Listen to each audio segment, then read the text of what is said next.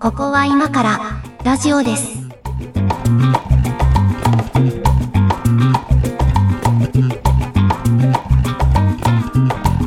ここは今からラジオです。お相手は上書きです。よ猫屋敷です。ろしくお願いします。お願いします。えっ、と、配信日ではこれ12月に入ってるはずですね。もう世間はクリスマス一色ですよね。のはずですよね。のはずですね。なんか、急にギア変えてくるやん。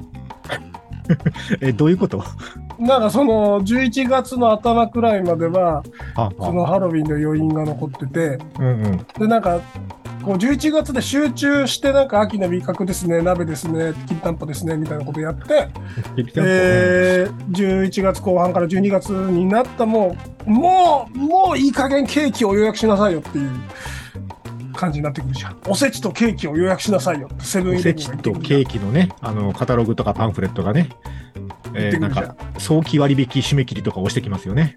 そうそうそうそうそうという季節になってるはずなんですけど、はいえーっとね、今日のトークテーマは何しようかなと思ったんですけど、まあ、いつもね、あの、なん、なんとも言えない感じの、あの、トークテーマをやってるので、今日はね、なんなかんとも言えない感じと、今日はね、自覚はあったんですねあそうそう、自覚あるんです よ。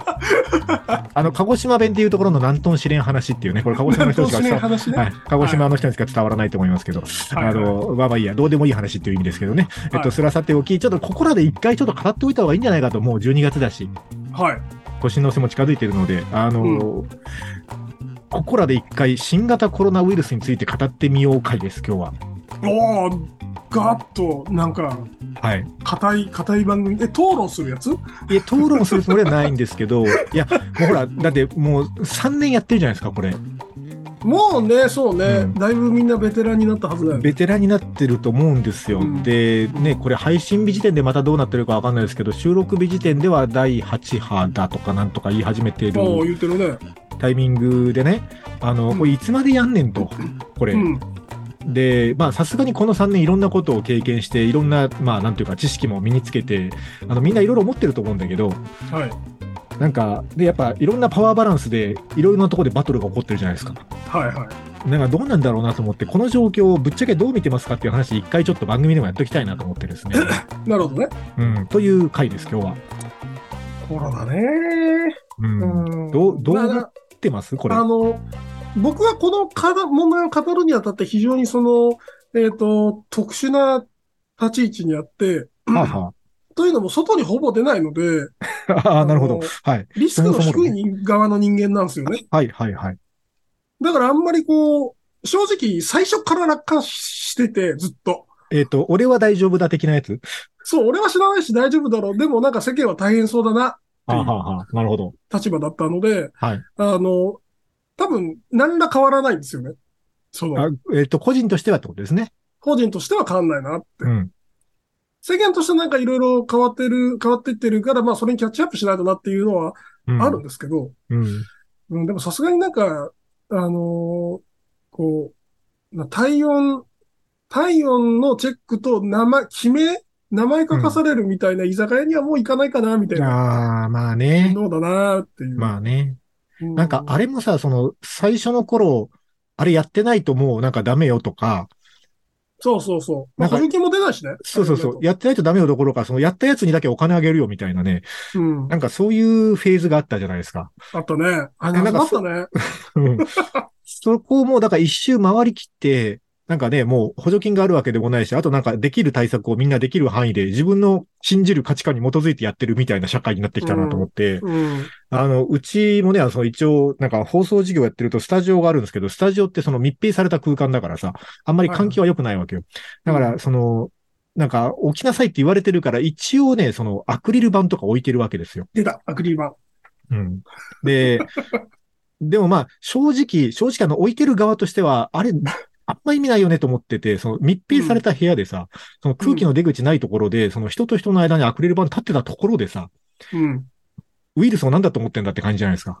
もう、だって密閉された空間で小一時間喋る段階でディープキスしてるようなもんですから ね。まあ、それは言い過ぎだけど、 それは言い過ぎだけど、まあ、リスクがあるかないかで言ったら、まあ、あるんだからさ、うん。そこに入ってきてる時点でアクリル板があるかないかは、まあ、どっちでもいいんじゃねっていう感じがするけど、するけど、ないと怖いっていう人がいるのと、あと、その、いるんだ。やっぱいるんだ。うんいるのと、その、し施設としてね、そのうちがテナントで入ってる施設として、そういうのやんなさいという指導をされるので、なるほどね。まあ一応置いとるわけですよ。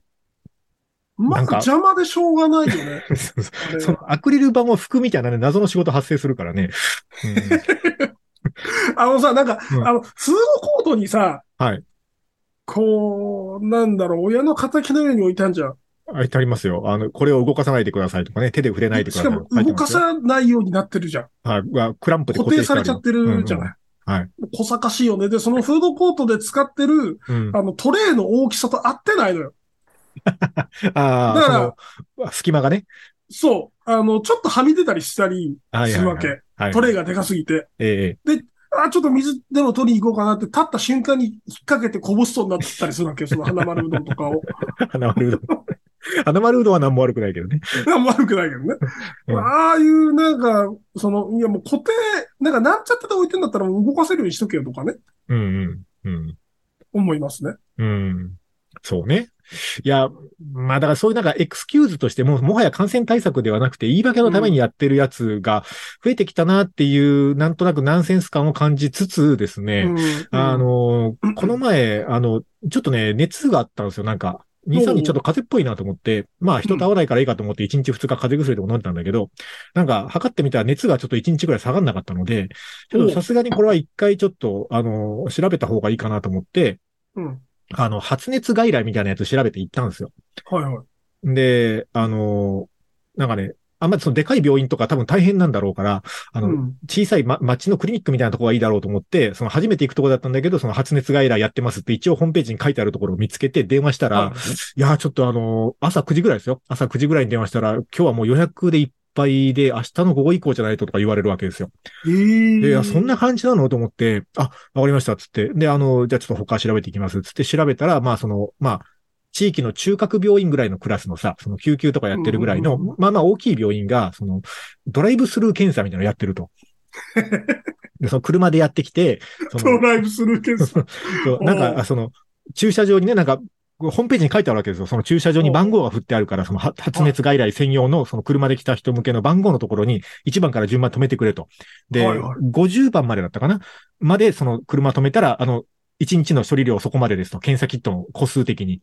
ははだからその、その台数で止められたら、その順番にお呼びしますから、つって、かいホームページに書いてあるから、あまあ、じゃあここだなと思って行ったわけですよ。で、車で行ってね、その10、10何番目ぐらいだったのまだ朝早かったので。10何番目かぐらいで入ったんですけど、そしたらそのね、あのー病院の中には入んないんですよ。外で、あの、車で、あの、駐車場、青空駐車場みたいなところで待ってたら、その、全身防護服を着た看護師さんがやって きて、で、窓コンコンってするので、こっちビーって開けて、うんで、、あの、あの、なんか、発熱がありますかと、ありますっつって、これ自己申告なんですよ。もう測りもしない。でありますって言うと、ああ、じゃあ検査しますねって言って、もうその場で、もう、看護師さんが持ってきた、なんかキットから、なんか鼻にこうギューって突っ込まれて、おーで、で、もうそれをなんか検査に回しますと。で、あの、薬希望されますかっていうから、ああ、まあまあ、ちょっと熱もあるんで、あの、薬くださいって。わかりました。じゃあ、お薬を渡しますって。もう中でポッケから出すんですよ、それ。あ の、あ、そう、え、問診とかもないのと思って。おーで、あの、検査結果は、あの、お電話でご連絡しますが、えっと、陽性だった場合は、えっと、保健所のここに連絡をして、その自分で、あの、陽性者登録みたいなのしてくださいと。はあはあはあはあで、えっと、陰性だった場合は、もう、あの、ただの風邪なので、あの、後で、病院の窓口にお金、お金を支払いに来てくださいと。あ、そんな感じなんだ。そうそうそう。へってえ。いう紙を渡されて、で、はい、お帰りくださいって返されたんですけど、で、あの、半日ぐらいしたら電話かかってきて、あの、いや、陰性でしたって言われて、ああ、ありがとうございましたっつって薬もらってもらった薬飲んで熱が下がって、まあ良かったんですけど、うんなんかね、もう、あの、完全にシステム化されてるわけですよ、病院の側は。後払いってすごいね。へえ。うん、もう、要はその病院の、あの、お金払う窓口のところまでも入れないためなんだと思うんですけはいど、はいそはいれははいはい。もうだから全部外で車の中から一歩も降りずに終わったんですよ。ええ多分これ医療機関によって多分対応違うんでしょうけど、すごいシステム化された感じになってんだと思って。そうだね。うん。だって、あの、お医者さんに会ってないですもん。病院行ったそののに。い防護服着たやつがお医者さんなわけじゃないもんね。や看護師さんだと思うんですけどね。はいはいはい。うん。でも薬くれたから多分処方箋は書いてんでしょうね、誰かが。何者かが。何者かが書いてんだと思うん ですよ。うん。なんかプレハブみたいなとこが出てきましたよ。そうそうえそう。えそこにじゃあいるんだな、きっと。うん多分いるんだと思うんですけどね。あ病院の現場は病院の現場で結構なんか独特なことになってんなと思って。まあね、そうだね、うんそうだろうね。そうなんかもうね、その翌日まであの検査の予約でいっぱいですみたいなクリニックもあれば、なんかドライブスルー検査やってる病院もあればみたいなね。積極的に検査しに行くクリニックとかね。うん。いやー、なんか、ここれいつまでやんだろうなってやっぱ気がすごいするんですよね。なんかそのさ、なんだろう、対応方針について、はい。その医者の中でも喧嘩したりするじゃん。そうなんですよ。あの、ツイッターで医あ違者う同士が喧嘩するのやめてほしいんですよね。 あの、僕ら非専門家はあれ見てて誰の味方していいか一切わかんないので、そうだよね。うん。まあだから、その、要するにわからない。要するにわからないですよ。要するにわかんないなと思ってるっていう感じですね。うん。うん。だからなんかその、い今、今、熱がなければ、それでいいし、熱が出たら、うんすぐに医者に行けっていう、なんか、うん、どうそいうそ思そ想であれ、その基本は変わらないじゃないですか。そうなんですよ。でも、それって他の病気でもそうじゃねっていう気もするし。そう、そうなの。インフルエンザでもそうじゃんってい。そううそうそうそう。で、ね、なんか、こう、いや、それでも死ぬ人もいるんだっていう話もまああるっちゃあるけど、まあそれも他の病気もそうだしなと思って。そうだね。なんかその、ね、こう、老人が死にやすいじゃない。うん、まあまあ。まあ傾向としてどんな病気でね。もう。うんん。まあ、老人が、を、まあ、僕があの、すごいずるい政治家だとしたらね、老人を減らすすごいいいきっかけだったんだけ ど、非生産人口をさ、減ら して、あの、税金を生産人口に使えるようになるって言い訳が必要なんだけど、ええええなんかその言い訳なしに人口を減らせるっていう、あの、すごいいいタイミングだったけど、なんかやっぱりそこは思い切れなかったねっていう、まあ政治家と公共の電波が絶対言っちゃダメなやつです言っね。ちゃダメなやつだね。うん、うん。言っちゃダメなやつだなと思いながら聞いてました。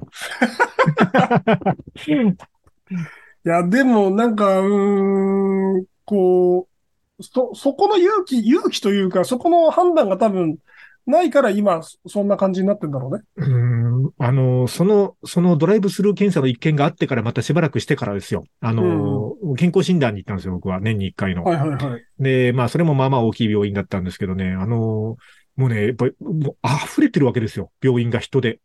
はい。高齢者がいっぱい来てる上に、多分プラスコロナのなんやかんやもあり、みたいな。なところに、健康診断で来てるやつって一番なんつうかこう、あの、邪魔じゃないですか、なんか病院から見たときに。なんか、具合が悪基いわ本けで健もな康だし。しね。そうそうそうそう。具合が悪いわけでもなし、なんかその急を要するわけでもなし、そうだね。うん。でもなんか年に一回やっとかなきゃだからなんか来ましたみたいなやつとかね、すごい流れ作業だったんですけど、いや、て丁寧にしてもらいましたよ。丁寧にしてもらいましたけど、なんかすごいね、なんかね、あの、居心地があんま良くなかったなっていう感じがしましたけどね。そうだね。うんそうだね。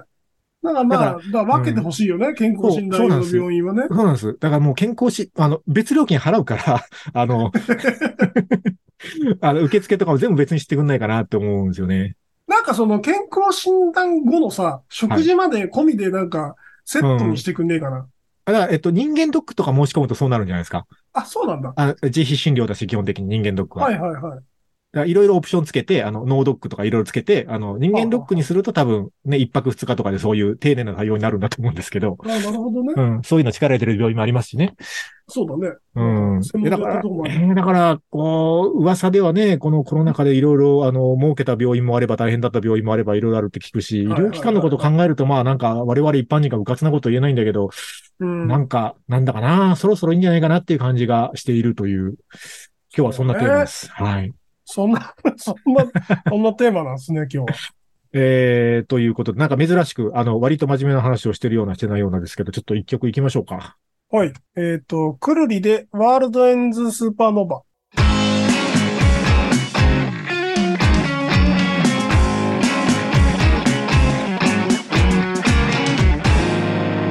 ここは今からラジオです。おー、くるりね。調くるべりよとさ、はいくるりとさ、はい。あのーなんだっけ、アジカンってごっちゃにならないうあーあー、まあまあ、なんかあのー結構近い国にいる感じはする。だ よね。ロキノンの人たちって、なんかあの時期のロキノンの人たちってう、んすげえごっちゃなんだよね。あの、全く今日のトークテーマと関係ないんですけど、あのーう我々ラジオで喋る仕事をしてるとですね、はいはい。あの、曲紹介をするっていう仕事あったりするわけですよ。ありますね。はい。まあ、この番組でもやってるんですけど、その、そうね。うんあの、ラジオの番組で喋る場合、その曲紹介しないといけないんだけど、その、くるりっていうバンドが、その、まあ、例えばね、その、くるりでワールズエンドスーパーノバって曲紹介するときにね、これ、うん。くるりなのか、くるりなの か、イントネーションどっちだろうなってふとわかんなくなって、あー、これ難しいですね。くるりでって言った方がいいのか、くるりなのか、どくっちだるろうりなと思って。では、なんかちょっと鹿児島弁の感じが出ちゃうし、なんかね。 そうそうそう。で、あの、一応、あの、我々の業界の人はね、みんな持ってるあの、NHK 日本語アクセント辞典というのがあるんですよ。はいはいはいはい。ね、あの、あるいはその一般的な言葉は大抵そのアクセントがこうですよって NHK が決めた、あの、正しいアクセントが載ってるんですけど、固有名詞は載ってないわけですよ。当たり前だけど。まあそらそうだ。そう。で、あのね、まあ、うちに出てくださってるあの、パーソナリティさんの一人がね、あの、ちょっとレコード会社に知り合いがいるということだったら、ちょっとね、あの、くるりのね、所属レコード会社に、どっちですかって聞いたことがあります。うん。はいはいはい。どっちで、だあの、で結果ね、どっちでもいいですって言われました。 公式見解、どっちでもいいでしたね。あまあ、公式かどうかわかんないけど、その、まあ、電話に出てくれた担当の人曰く、どっちでもいいですでしたね。オフィシャルに近いところ は、そどうそうそうっそうちでもいいと思ってるってそいうう。そうそう、好きに呼んでくださいと、あの、言っていただいたというね、ことがありましたけどね。はい。なんかあの、ビーズさんはうるああ、さはいい、ああ、そうそう。あれだからね、ビーズでって言うとね、ビーズファンの人に怒られるんですよね。ファンがビーズなんめでちすねゃくちゃ怒るんですよ。そうそう。頭高でビアーズ、ポストロフィー Z で、ビーズですから。ビーズで、今夜月の見える丘にって言えと、そう、そう、 そう。よく言われるやつですね。そめれちゃはくねちゃ怒ら れます。あの、で、コロナの話なんですけど、はい。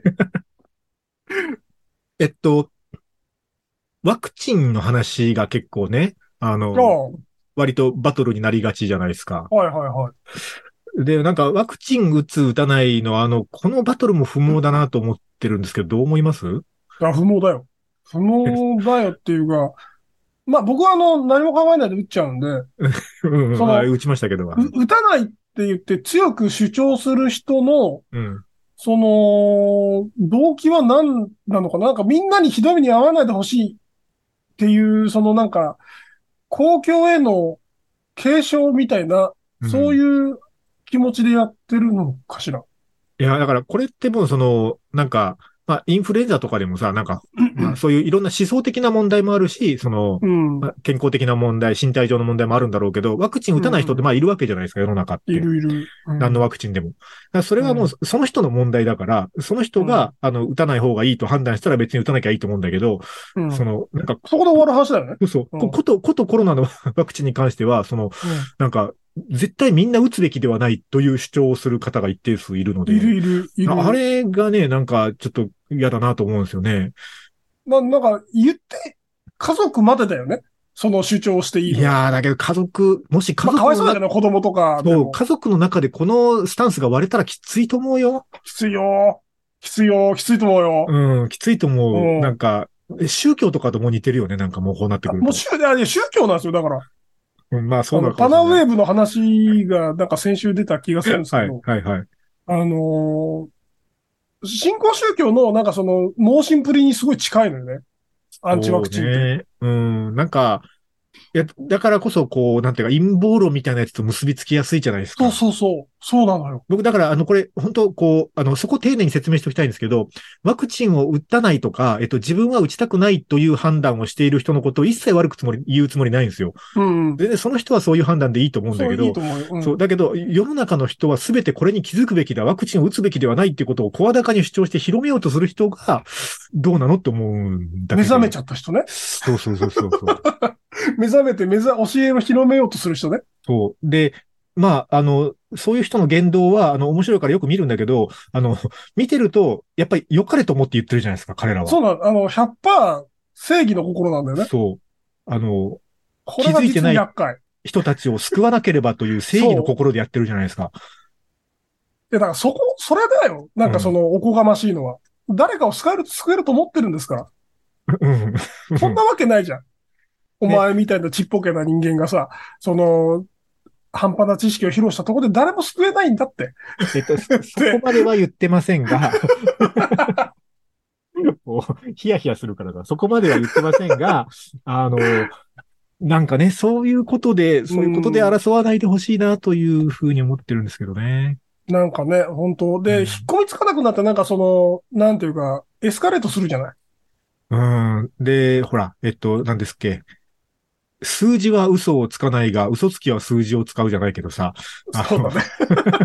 あの、そういう言葉あるじゃないですか。まあまあ名言ですよ。え えあの、データのさ、その、なんか自分たちの主張に都合のいいデータの見え方をするものをうまいこと切り取って使ってたりするわけじゃないですか。うん。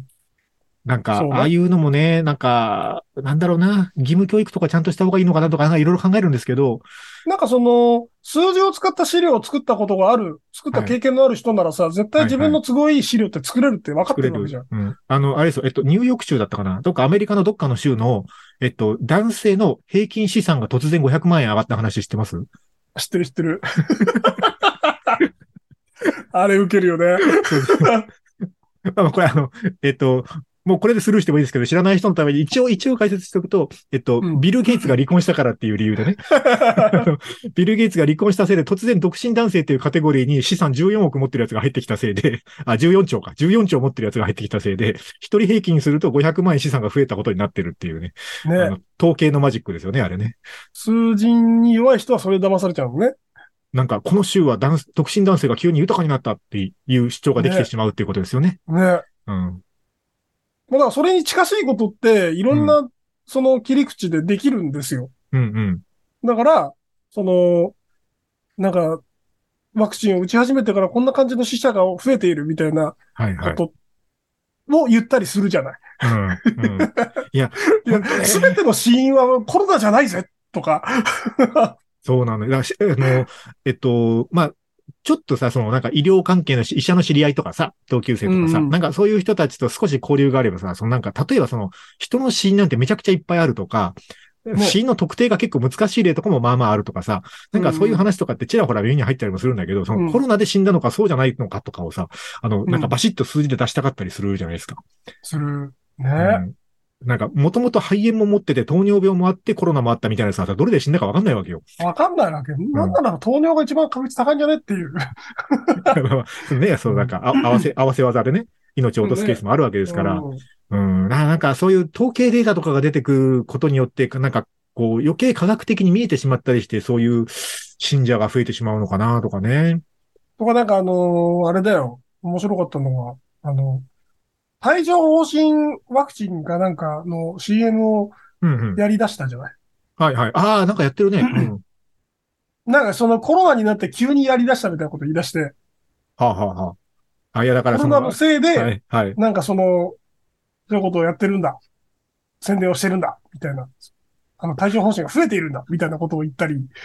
だからそ、そこいなんやでいすよや、ね。だそかういらう、キャンペーンのお金の使い方がこうだか そうそうら、そう 今たまたま売ってるだけだよとか、そうあの、思うんですけど、自分の理解したい方向性の結びつけ方をしてしまうんですよね、人間って。そうなんいや、ですよねそれだからもう自分たちも多分そうだから、あうんの、そこはね、本当気をつけなきゃなと思うんだけど、この前ね、あの、えっと、あれは多分、ゆる言語学ラジオだったかなあの、何らかのポッドキャストで、うんどっちだったかなゆる言語学ラジオか、ゆるコンピュータ学ラジオか、どっちかのね、ポッドキャストで、あの、披露されてた話だった。なかなか面白いなと思ったのは、えっとね、ある大学の、えっと、ある年の合格者のデータを分析しましたと。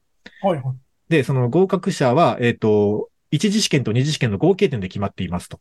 うんで、そのデータを分析したところ、えっと、一次試験の点数が高い人は、二次試験の点数が低い。うんで、一次試験の点数が低い人は、二次試験の点数が高い。という傾向が見て取れましたと。うんっ。ていうデータを見てどう思いますかっていう話をしてて。うんで、なんかこれってその直感に反するじゃないですか。うん一次試験ができるやつは二次試験もできそうな気がするじゃないですか。うんうん逆もしかりな気がするでしょだうんからこれ直感に反するデータをどう扱うかっていう例として挙げられてたんですけど、はいはい。これその話の導入のところで、ある大学のある年の合格者のデータを見ましたってさらっと言ってるんですよ。うんうんうん。受験者全体じゃなくて募集団が合格者なん合で格すよ者ね。そうそう。そうすると、その受験者全体で見ると、だいたい4つのカテゴリーに分けられると。あの、一次試験の点数も二次試験の点数もいいやつ。うん一次試験の点数が良くて二次試験の点数は悪いやつ。うんで、その逆の一次が悪くて二次がいいやつ。うん。で、どっちも悪いやつっていう4つのカテゴリーに分けられますよね、と。はいはい。で、合計点で合格者決まるんだから、どっから切り捨てられるかっていうと、4番目のどっちも悪いやつから切り捨てられていくわけですよ。はいはいはい。で、合格者だけのデータに絞って分析すると、その両方いいやつも確かにいるんだけど、そうんの傾向としてどう見えるかっていうと、1時が良くて2時が悪いやつと、 1時が悪くて2時がいいやつが確かに目立って見えるわけですよ。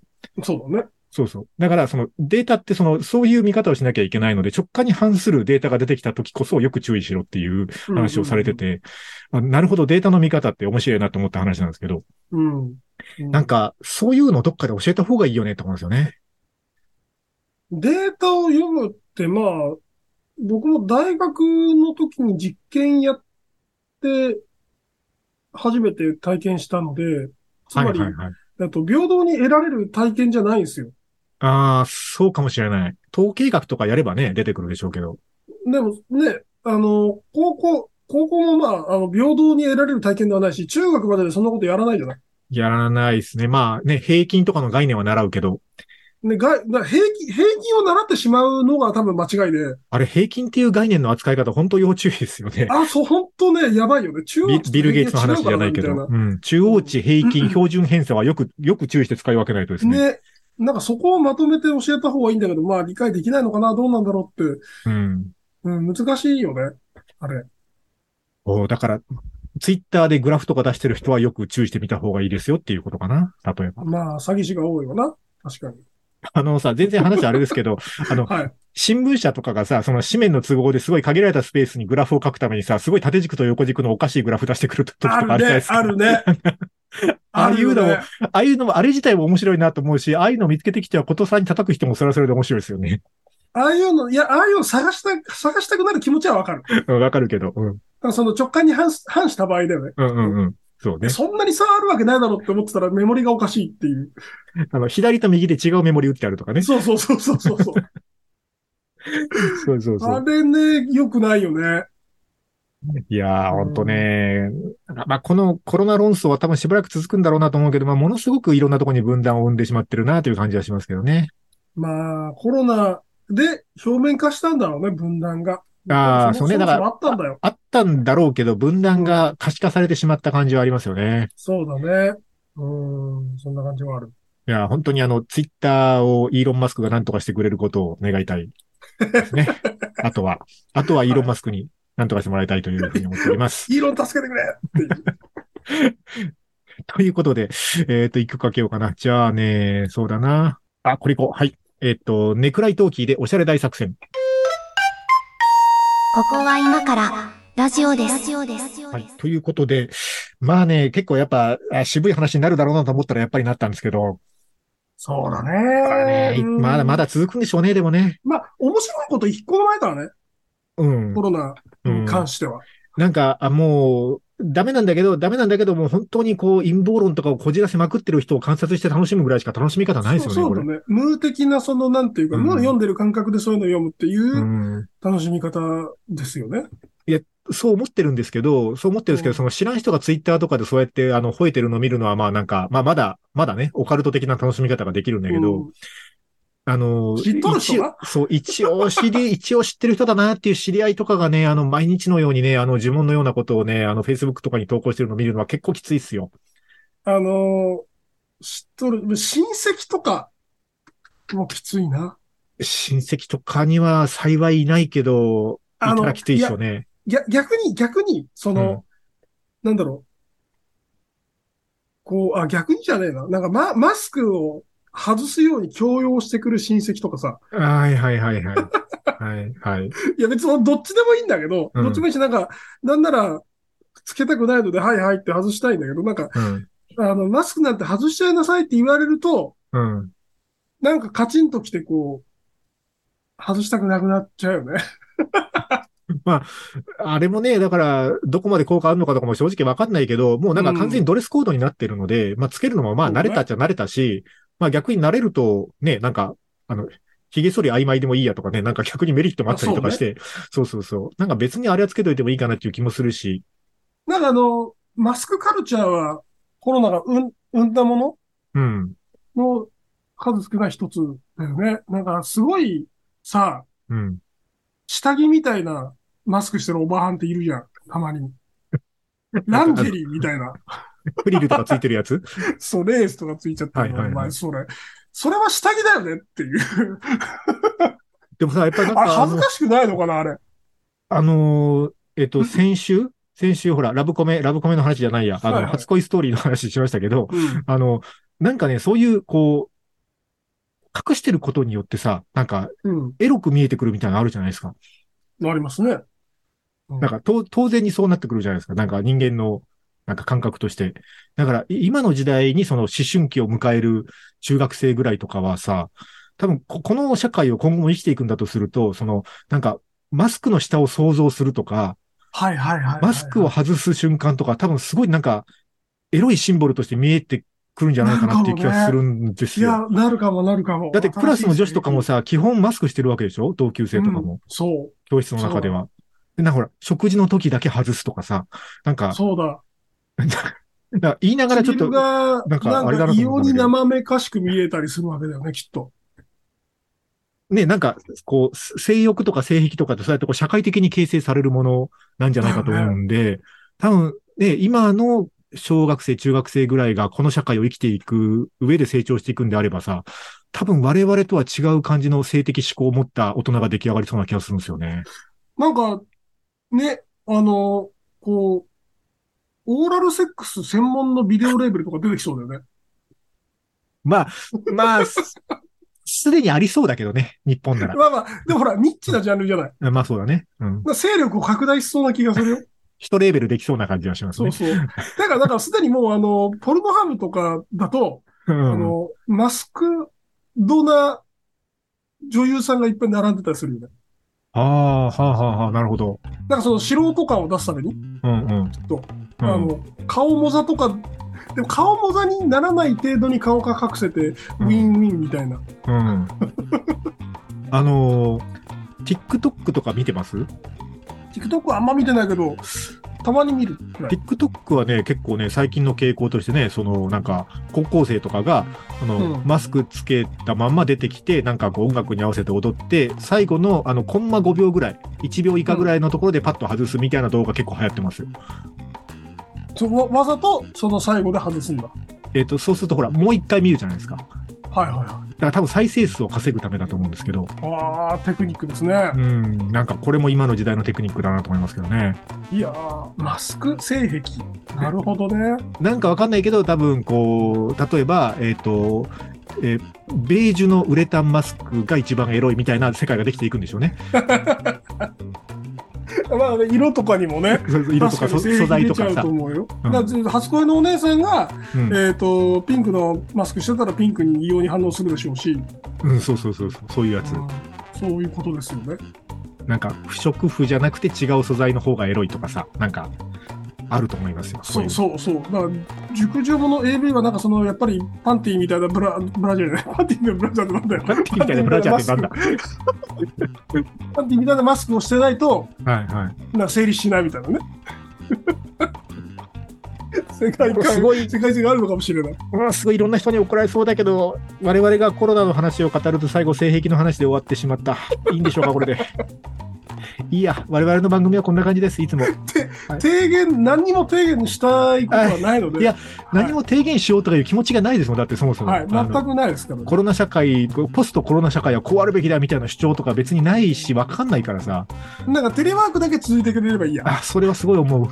あ の、あの対面打ち合わせをできるだけ減らしたいので、もう本当リモートでいいなって思いますけど、うん。それだけです。それは続いてほしいし、あの、なんかね、あの、楽しい世の中であってほしいので、ね、はいあの、いろんな楽しみ方をしましょう。はい。